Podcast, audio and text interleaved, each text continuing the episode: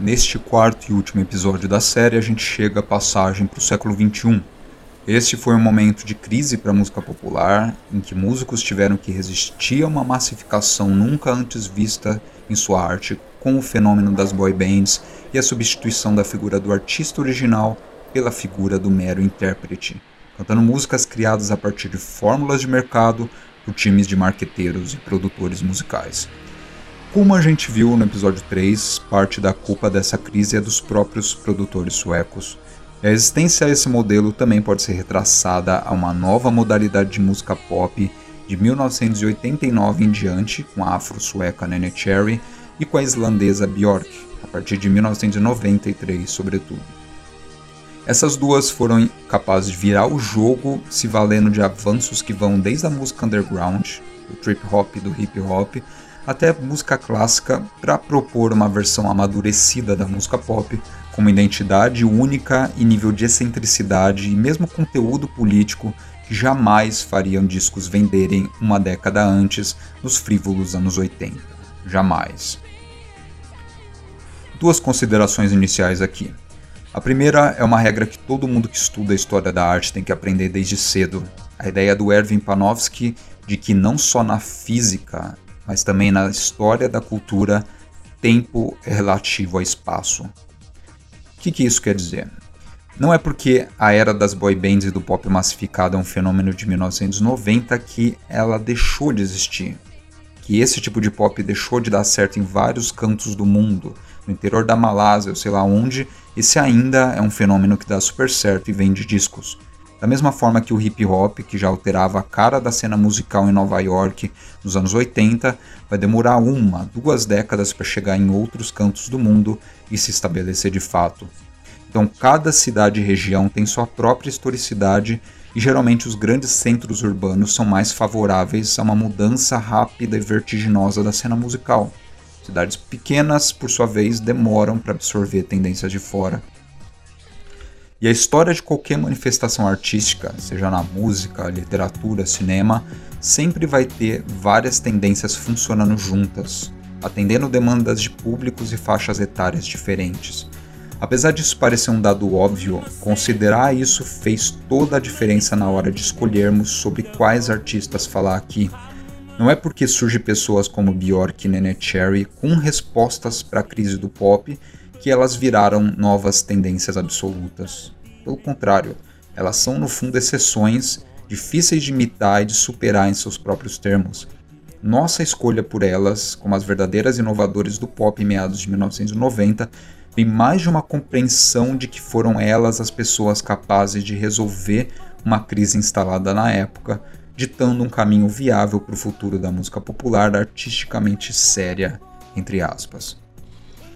E essa inovação, por sua vez, tem tudo a ver com aquilo que tratamos há dois episódios em termos da cultura popular como agência versus cultura popular como estrutura.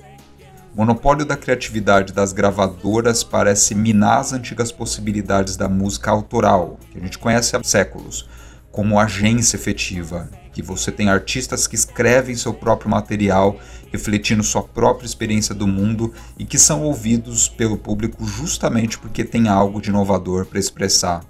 E do outro lado, a gente tem um público que não só ouve essa música, mas compartilha de uma identidade, das ânsias expressas pelos artistas, que imita o corte de cabelo deles, as roupas que eles usam, que os toma por modelo de beleza, de atitude, de autenticidade de uma forma que quase nunca um jovem toma de um político, por exemplo, dos próprios pais, dos próprios professores.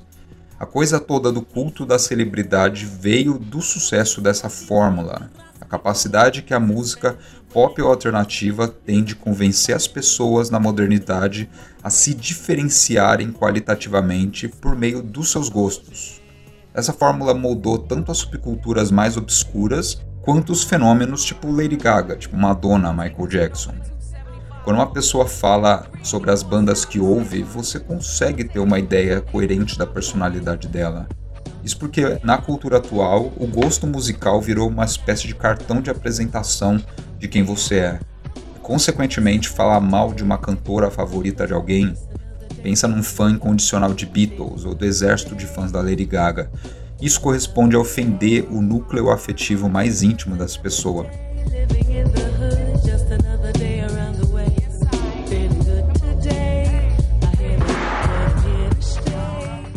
É como dizer que tudo aquilo que a comove de verdade, que a faz contemplar o que existe de realmente belo e refinado na expressão humana, é tosco, é cafona, é insípido.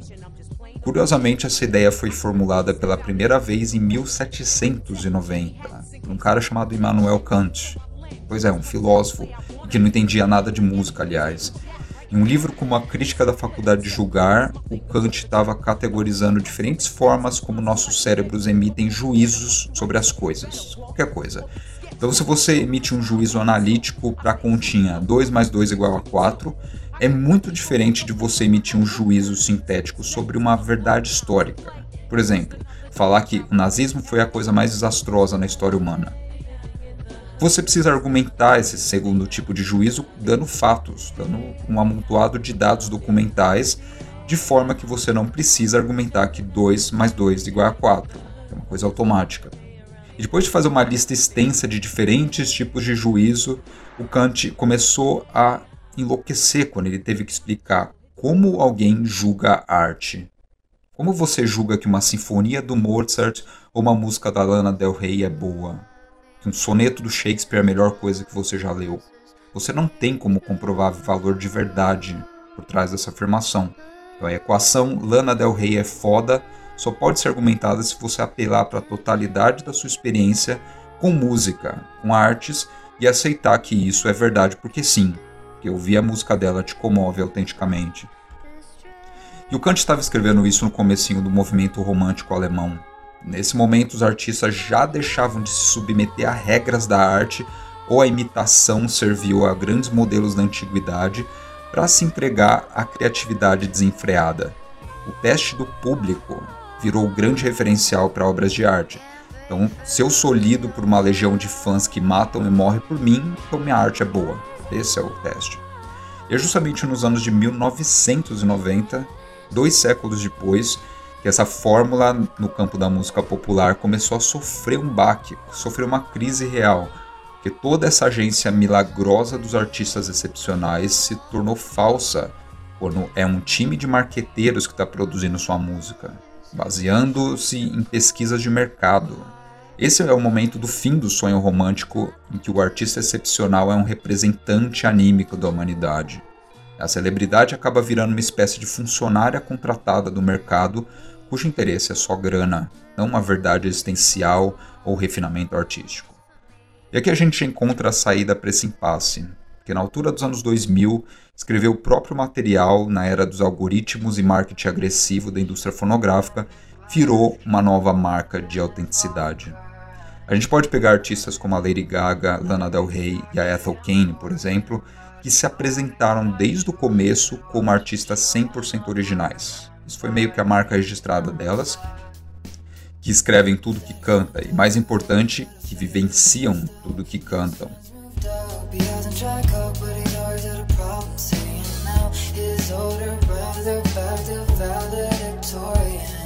Elas construíram sua identidade mesmo, enfatizando o discurso da autenticidade, da verdade inquestionável das suas músicas. Uma das origens desse novo discurso da autenticidade pop, novamente, vem de Estocolmo. Hej, jag heter Nenne Tjej. Jag är född i Sverige, i Stockholm. När jag var två år flyttade jag till New York. Nu bor jag i London. Nene Marianne Carlsson nasceu como filha de uma artista plástica sueca e de um músico de Serra Leoa, no oeste africano. Seu padrasto, que a criou de fato e de quem ela tirou seu sobrenome artístico, foi um cara chamado Don Cherry, trompetista bem famoso no jazz. A carreira artística dos pais levou Nene aos Estados Unidos por certo tempo, justamente ao Harlem de Nova York, onde ela teve contato com o surgimento do hip hop. E aos 14 anos ela abandona a escola na Suécia, se frustra com a vida de uma adolescente negra naquele país provinciano e se muda para Londres, na época auge do punk rock, para morar em casas invadidas. E lá ela inicia uma amizade com a vocalista da banda punk The Slits, a Harry Up, que também era uma imigrante vinda da Alemanha Ocidental. E com ela, ela inicia sua carreira musical.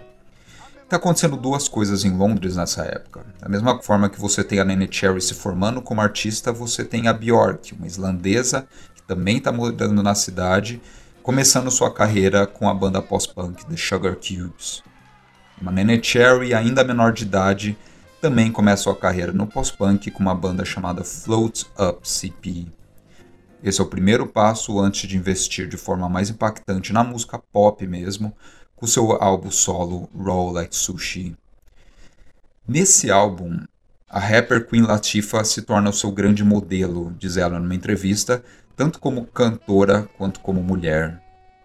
Talvez a Queen Latifah seja a grande representante mulher dessa fase inicial do hip hop dos Estados Unidos, que uniu esse apelo próprio da cultura hip hop pela autenticidade com temas de emancipação feminina. Então, a Latifah canta para mulheres que participam dessa contracultura, que no fundo é predominantemente masculina, caracterizada por um sexismo escancarado e misoginia até hoje. Então, enquanto o pessoal do gangsta rap da sua época já estava escrevendo sobre carros novos, ostentação, várias mulheres e festas sem fim, a Queen Latifah tinha música sobre violência doméstica, sobre estigma sofrido por mulheres divorciadas, coisa do tipo. E a importância do hip hop para a renovação musical dos anos 90, não só via Nene Cher, mas via vários outros artistas, não dá para ser subestimada que não é só a questão de a batida típica, o estilo do vocal dos rappers ter vazado para a música pop. Isso aconteceu, mas há uma influência muito mais profunda em termos de forma cultural do artista, da figura do rapper como porta-voz de comunidades, como o único que poderia cantar sobre a vida da quebrada em Los Angeles, em Nova York, em São Paulo ou em Londres, tanto faz, porque foi lá que ele cresceu. Isso foi, de certa forma, um antídoto o pop, o pop na sua época auge de massificação. Foi aqui que o hip hop ganhou uma parte significativa do público anterior da música pop e hoje é um dos gêneros que mais vendem nos Estados Unidos. Diferente do que acontecia na música popular de rádio, nenhum empresário engravatado metido à besta de uma gravadora daria conta de contar sobre as verdades nas ruas e escrever o que o Tupac Shakur escreveu. Ele não sabe sobre os efeitos comunitários do tráfico de drogas, da violência urbana que assola os bairros desassistidos porque ele não cresceu lá. Então, a verdade mais profunda da sociedade reside nas zonas pobres, em meio às suas minorias. Esse é um princípio e uma constante da visão do mundo do hip hop que define muito das suas letras até hoje. E não é por acaso que o hip hop, como subcultura, floresce e ganha espaço imenso na indústria fonográfica, no imaginário popular mesmo, justo no momento de decadência da figura do popstar como representante autêntico de uma coletividade. O momento da música pop adolescente, despolitizada e frívola. O primeiro single da Nene Cherry, chamado Buffalo Stance, de 1989, foi um divisor de águas na música pop europeia por ter trazido influências do hip hop old school de uma forma surpreendente. Então, ela, Nene Cherry, como filha de artistas internacionais que nasceu em Estocolmo, claro, não tinha autenticação da Queen Latifah. Ela não era alguém que conviveu com a violência urbana desde cedo nos guetos. A vida das ruas não era sua vida, em resumo. Só que Buffalo Stance consegue se adaptar a esse fato. A música se inicia com tópicos comuns ao hip hop. Em um rap inicial, a Nene Cherry fala sobre um cafetão que acabou de sair da cadeia e apesar de ele estar maltrapilho e passando fome, ele já está voltando a se acostumar às ruas e está buscando prostitutas para reestabelecer seus negócios. Mas uma virada surpreendente, todo esse cenário tipicamente suburbano se reverte numa mera metáfora. Ela não está falando de um cafetão de verdade, e a progressão da música deixa o rap para dar espaço ao pop e a Nene declarar que não aceita qualquer homem que a trate como se fosse um cafetão tratando sua prostituta.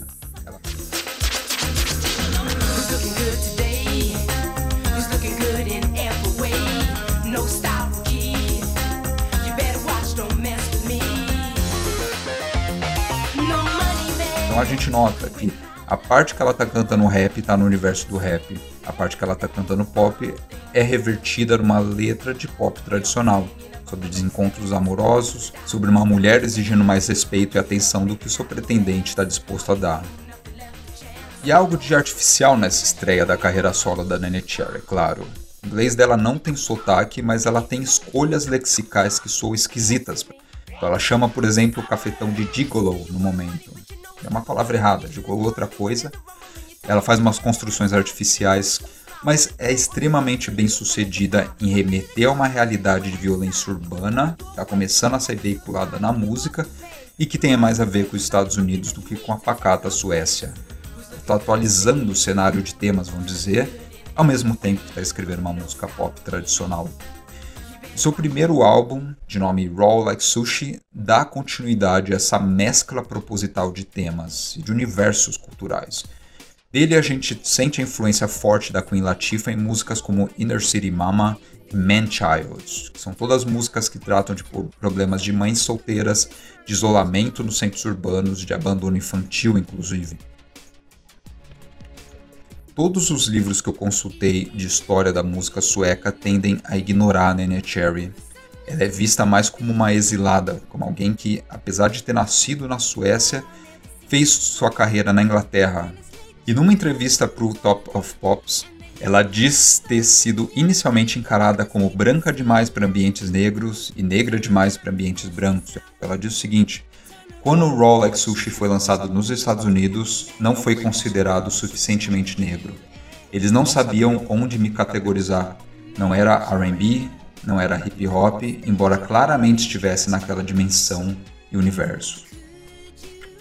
De ponto de vista da musicologia, isolar Nene Cherry na Suécia é igual pensar a música islandesa sem a Björk, que foi outra que ganhou fama internacional de fato na Inglaterra, não no seu país local.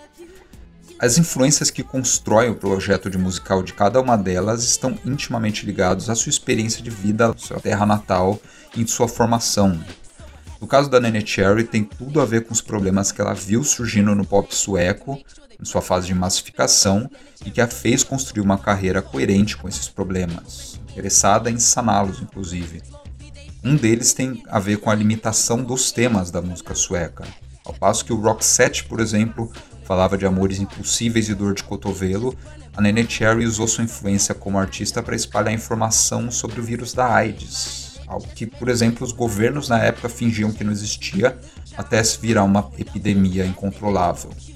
Ela gravou uma apresentação célebre no Top of Pops com sete meses de gravidez, fazia questão de questionar em toda entrevista que ela dava aquele clichê do artista pop como uma, necessariamente uma jovem esbelta, impecavelmente trajada, que vive no mundo da imaginação, dos desejos. Ela se mostrava, não, como uma mulher comum como qualquer outra que tem que trabalhar enquanto está grávida. O segundo álbum, Homebrew, foi até mais intenso nas suas influências do hip hop, mas novamente foi completamente ignorado na Suécia. A grande virada ocorre em 1996 só, no momento em que outra norte-europeia, Björk, já se torna uma figura enorme na música pop e as duas passam a compartilhar uma influência comum que viram surgir de perto na música eletrônica, o trip hop.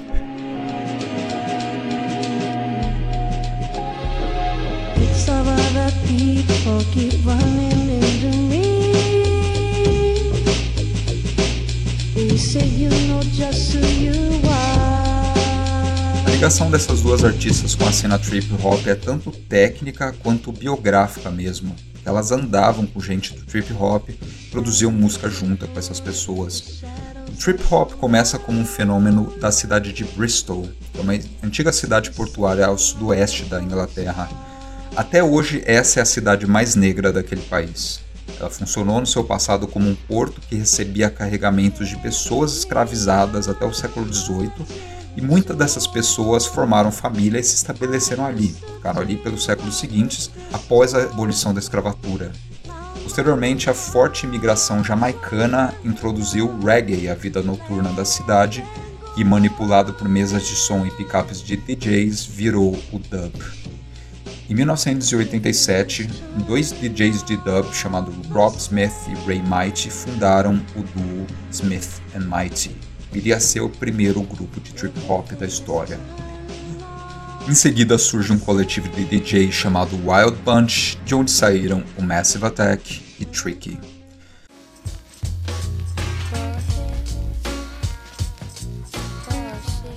Musicólogos hoje interpretam trip hop como a forma que os ingleses traduziram as batidas viscerais do hip hop para o seu contexto próprio. A ambientação do trip hop é muito mais etérea, atmosférica, extremamente melancólica, com temas próprios da vida urbana inglesa e aquela batida fria de pedra que caracteriza esse som.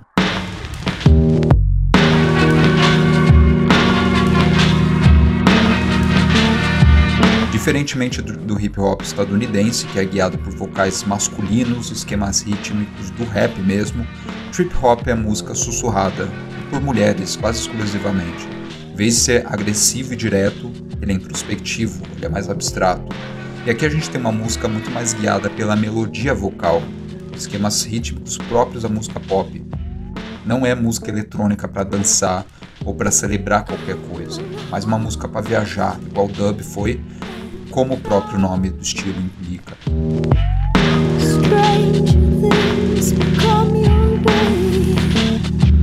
O trip hop foi inovador estruturalmente porque, tratando-se de música feita por DJs, geralmente ligada à carreira de discotecagem e agendas próprias de casas noturnas, grupos como Massive Attack, Smith Mighty, DJ Shadow e Bonobo muitas vezes contratam cantoras para cantar suas faixas.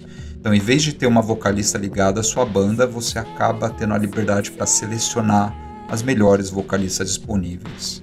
E o resultado disso é uma banda brilhante como Massive Attack, que tocou tanto com a O'Connor quanto com a Elizabeth Fraser do Cocktail Twins e por aí vai.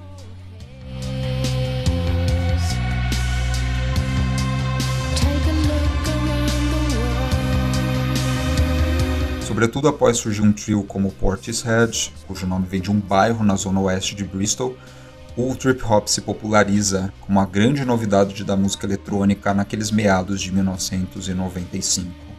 Ele vira uma modalidade de música eletrônica que passa a ser ouvida até por quem não está acostumado com música eletrônica, e logo cai no gosto de produtores da música pop do mundo inteiro e se mescla com ela. E é justo dizer que com essa mistura e demais experimentos, como os da Bjork, que estava misturando já música clássica e techno à música pop, a música popular dessa época acaba ganhando uma nova seriedade, uma nova profundidade até. Esta foi uma das saídas alternativas para a massificação do pop da qual falamos. A Nene Cherry foi uma das pioneiras nesse cenário por misturar trip hop com pop, sobretudo a partir do seu terceiro álbum, Man. Esse álbum, não por acaso, foi coproduzido pelo seu marido, Cameron McVeigh, que por sua vez produziu tudo do Massive Attack no começo de sua carreira e teve participação também do Tricky em uma faixa. O primeiro álbum do Massive Attack, aliás, o Blue Lines, foi composto na casa da Nene Cherry na Mortimer Road, em Londres. Aquele era o momento em que uma renca de músicos que se tornariam absurdamente influentes ainda eram anônimos e se conheciam pessoalmente, experimentavam música juntos. O diferencial foi que, como boa sueca, a Nene Cherry se manteve fiel àquele princípio de hibridização. Man traz algumas das contribuições que eternizaram a presença do trip hop na música pop, mas no fundo não é um álbum de trip hop.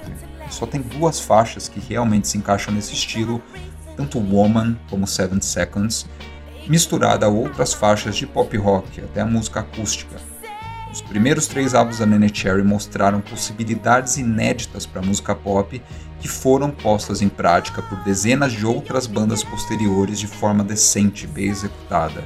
O segredo na Nene Cherry reside também na sua capacidade de definir o tom para o futuro, para a nova modalidade da música pop a partir daí. Depois de Man, ela volta para a Suécia para criar suas filhas, já que aquele é um país com sistema educacional decente, diferente da Inglaterra, e leva 20 anos para voltar a lançar qualquer outro álbum na sua carreira solo.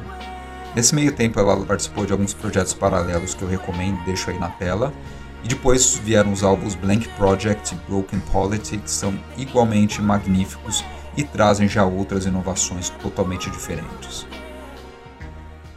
O segundo caso paradigmático de respostas à crise do pop começou com uma cantora de pop rock de Gothenburg, uma banda formada em 1994 chamado Honey School. O Honey School segue alguns princípios do pop alternativo e do indie rock, mas mal ganha notoriedade fora da Suécia. Tirando os vocais únicos da sua vocalista Karen Dreyer, não havia muito que diferenciasse essa banda de uma dezena de outras bandas da época.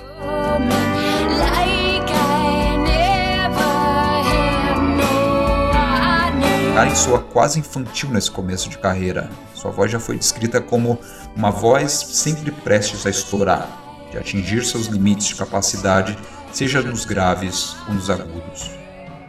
Seu álbum mais famoso, Early Morning Are You Working, de 1999, é em geral um álbum bom, mas a verdadeira inovação vem do segundo projeto da Karen com seu irmão Olaf, o The Knife. O The Knife pega aquele comecinho de anos 2000 em que os anos 80 estão voltando com tudo como influência, sendo glamorizados tanto no cinema, em seriados de TV quanto na música. Para artistas que realmente viveram a década de 80, que é o caso da Karen Dreyer, geralmente essa retomada funcionou como um retorno a lembranças da juventude, ao resgate de uma época de autenticidade supostamente perdida. A nostalgia do primeiro álbum Deep Cuts se traduz tanto nessa sonoridade, que lembra os anos 80, quanto em algumas músicas que têm participação de pessoas que foram famosas na Suécia nos anos 80, como a Jenny Wilson, do First Floor Power, banda que é mencionada inclusive na letra de uma música como You Take My Breath Away. Essa marca fica também na simplicidade das melodias. Deep Cuts, de 2003, é uma puta de um álbum difícil de se situar em qualquer momento entre a década de 80 e os anos 2000. Só que o diferencial mesmo do The Knife veio em álbuns posteriores. E ele se traduz como emprego do que eles chamam de o princípio queer de sua música. E aqui queer está sendo usado em um sentido muito mais amplo, não só ligado à identidade sexual fluida, mas também características técnicas da música, numa espécie de manifesto que a banda lançou na revista Bank de 2011, a Karen Dreyer explica o seguinte: Soar queer pode ser fazer um som soar como não soa habitualmente, fazer um sintetizador soar como um sax, por exemplo, ou como um gato, mas mesmo assim não por completo. Um som queer pode ser um som que comove emocionalmente de um modo que sons não costumam nos comover um som difícil de situar, já que ninguém sabe exatamente do que se trata. O musicólogo Magnus Haglund explica: a abordagem do The Knife é queer também no sentido amplo, metafórico. Nossa percepção sonora é colonizada por noções de gêneros. A abordagem ao conceito de música pode se basear em outros motivos e parâmetros. Isso é realidade principalmente a partir do fenômeno das boy bands, que a música pop se define por grupos e faixas etárias diferentes. Tem música para menina, tem música para moleque, por aí vai. O princípio queer no The Knife se inicia com o contraste das vozes utilizadas com as vozes de sempre das cantoras pop, o que a Karen Dreyer chama de voz de se cantar em torno de uma fogueira. Com isso, ela tenta devolver a esquisitice sueca à música pop. Quem quebra com esse padrão, diz ela numa entrevista, é imediatamente comparada a Bjork ou tomada como artificial. A partir de um segundo álbum, sobretudo, a voz da Karen Dreyer começa a ficar muito mais modulada. E com essa voz, ela consegue fazer música pop e acessível. Consegue cantar músicas realmente comoventes, apesar de soar como alienígena. A esquisitice deve fazer parte da música pop para que surja um espaço para a criatividade, segundo ela, de resistência mesmo contra essa massificação e banalização da música pop voltada para os públicos alvos. O que o The Knife está fazendo é pensar a música como um local utópico, um local para onde você vai para tomar um ar e fugir da normatização das nossas vidas cotidianas. Todas essas reflexões iniciais do The Knife levaram o duo a uma forma de performance também muito particular, da própria presença do popstar nos tabloides, nos shows e na esfera pública. No segundo álbum do The Knife, Silent Shout, de 2006, eles já estão dando entrevistas de máscara, com voz sempre modulada, de forma que você mal identifica traços qualitativos dessa voz, se é a voz de homem ou de mulher sobretudo quando começam a ganhar prêmios na TV sueca e se tornar mais presentes, eles começaram a usar toda a oportunidade que tinha de aparecer na esfera pública para apontar para notícias do dia sobre violações de direitos humanos, sobre feminicídio, por exemplo. Na altura de 2010, a Karen Dreyer ganhou um prêmio da Petre Guld, um tipo de prêmio musical conferido pela Sveriges Radio, com seu projeto paralelo Fever Ray. Ela recebeu o prêmio assim. Efter det enkla är dramatiskt. Fever Ray speglar nutiden och slungar den långt framåt.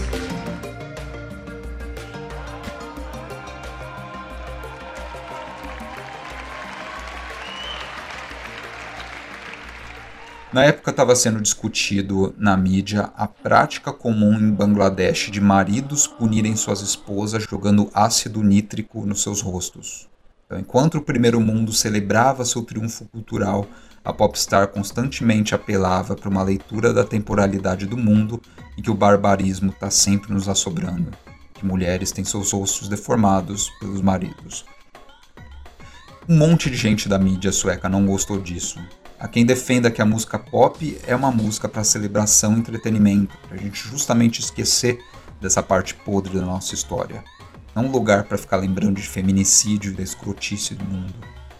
Mas no fundo, o The Knife, ao fazer isso por toda a sua carreira, está sendo coerente nos seus próprios princípios, de nunca se submeter à ideia do popstar como alguém domesticado, um rostinho bonito que vende disco através da sua sensualidade e de atender os gostos do seu público. E nem a comunidade LGBT é atendida por propostas como a do The Knife, porque em vez de defender toda aquela causa da visibilidade gay e lésbica, que foi tão impactante na cultura dos anos 2000, o foco da cultura queer é menos celebrar a integração de casais homoafetivos ao mercado consumidor e mais oferecer lembretes constantes de uma integração não realizada de várias identidades, sempre em tom provocativo. Em nenhuma produção do The Knife isso é mais claro do que numa música como Pass This On, cujo clipe de 2003 foi dirigido pelo Johan Henk. E aqui eu vou resumir uma análise não minha, mas da musicóloga Kajsa Widegren, cuja referência fica na tela. A personagem principal do clipe não é nem a Karin Dreyer nem seu irmão Olaf, mas uma performer drag queen, Richard Engfors. Uma pessoa alta, glamurosa, trajando vestido de festa apertado e maquiagem pesada, que aparece com um gravador de fita num salão parcialmente cheio. Quase exclusivamente preenchido por homens, aliás. Então começa a performance de karaokê. A gente tem enfoque em certo momento em dois moleques brancos com a cabeça raspada e vestindo uma bomber, que é uma indumentária habitual de skinheads na Suécia, que encaram a performance da drag queen com ceticismo, apoiados na parede olhando feio para ela. Só que então um deles, ignorando o amigo, vai até ela e começa a interagir, devorando-a com os olhos e dançando em volta dela. Sua camisa por baixo diz Queens, representando algum time de esporte, mas o NS do final fica coberto a todo momento pelos movimentos dele. Será que quis dizer queer?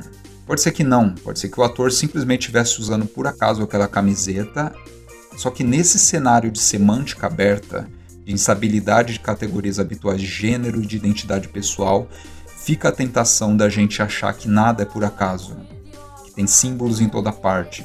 E isso, em partes, é a essência da teoria queer, desde as suas manifestações teóricas, com a filósofa Judith Butler, até no cinema, com a performance Divine nos filmes do John Waters. E por fim, é a tônica de uma banda como The Knife. Os demais homens desse cenário que trajam roupas sugestivas de uma cultura masculina e agressiva dos esportes começam a se levantar dos seus assentos e a dançarem cada um do seu jeito, cada um de acordo com a sua cultura, inclusive. Por fim, o primeiro skinhead, o que olha mais feio no começo, também começa a dançar, sozinho, do seu jeito, bangueando como se estivesse num show punk, e o salão inteiro dança. Os homens, na verdade. As mulheres, por sua vez, observam boquiabertas. O roteiro é muito simples para um videoclipe, mas volta àquela ideia da música como um espaço de utopia, do que ainda não está formulado e do que ainda não existe de fato na sociedade, em que os símbolos de identidade e de política sexual estão sendo manipulados. Em uma aula dada pelo duo The Knife num curso de musicologia na Universidade de Gothenburg, esse princípio foi definitivamente expresso e explicado para os alunos. Então, existe um relato completo dessa aula pelo Magnus Haglund, professor de musicologia de lá, que vale a pena a gente checar. Eu vou deixar a referência na tela. Paralelamente, o mesmo duo que fundou o The Knife fundou uma banda chamada Fever Ray, que ganhou fama internacional principalmente fazendo a trilha sonora de um seriado chamado Vikings, criado pelo Michael Hurst. Esse é um seriado com as suas qualidades históricas e tal, mas ele é consumido mundialmente por supremacistas brancos e por machinhos cervejeiro de direita, no Brasil inclusive. E é no mínimo engraçado que a banda mais queer do planeta Terra faça sua trilha sonora. Eles sabiam disso, eles aceitaram esse papel de bom grado, sabendo que seriados vikings, numa época de populismo de direita e volta do supremacismo branco, atrairia esse público específico. Depois o The Knife lançou coisas esquisitíssimas, eles lançaram uma ópera darwinista ateísta e vivem se envolvendo em projetos maluquíssimos. O Olaf Dreyer assumiu há alguns anos o alter ego alienígena Oni Ayun, não sei pronunciar isso, e vive discotecando por aí vestido como esse alter ego. Shows do The Knife são ótimos e vira e mexe eles soltam material novo, tocando bêbados em casa ou em casas noturnas no seu canal do YouTube e fica a recomendação aí. Qual que é o futuro para o pop sueco? Ele parece ser o mesmo futuro para a música popular do mundo inteiro que queira ser levada a sério que há uma reconfiguração em curso na estrutura mesmo de grupos musicais, que curiosamente foi pautada pela estrutura dos grupos de trip hop. Essa foi outra influência importante do trip hop para a música pop, porque nenhuma banda tem feito isso melhor hoje do que o duo norueguês Röyksopp, que ajudou a revelar internacionalmente um monte de cantoras suecas também. A própria Karen Dreyer Anderson participou de algumas coisas deles, mais a Lykke mais a Robin e as norueguesas Susanne Sundfør e Anneli Drecker. Perseguir a carreira solo de cada uma delas nos ajuda a dar uma ideia de como vai a nova música pop autoral da Suécia. Faltou falar de um monte de coisa boa, com certeza, e o objetivo dessa série foi mais dar um panorama de uma das cenas musicais mais vibrantes dos últimos anos, tentando explicar o seu contexto de surgimento, o nexo de sua criatividade. A gente aceita de bom grado que vocês deem sugestões nos comentários de outros artistas suecos e ideias, inclusive, para vídeos futuros, que essa não é a única cena musical boa atual, é claro. Como música de desfecho, a gente deixa uma outra música que virou trilha sonora de filme, que não parou de tocar em rádio durante os últimos tempos, a trilha do filme francês La Vida d'elle, escrita também por uma sueca, Lee, em 2011.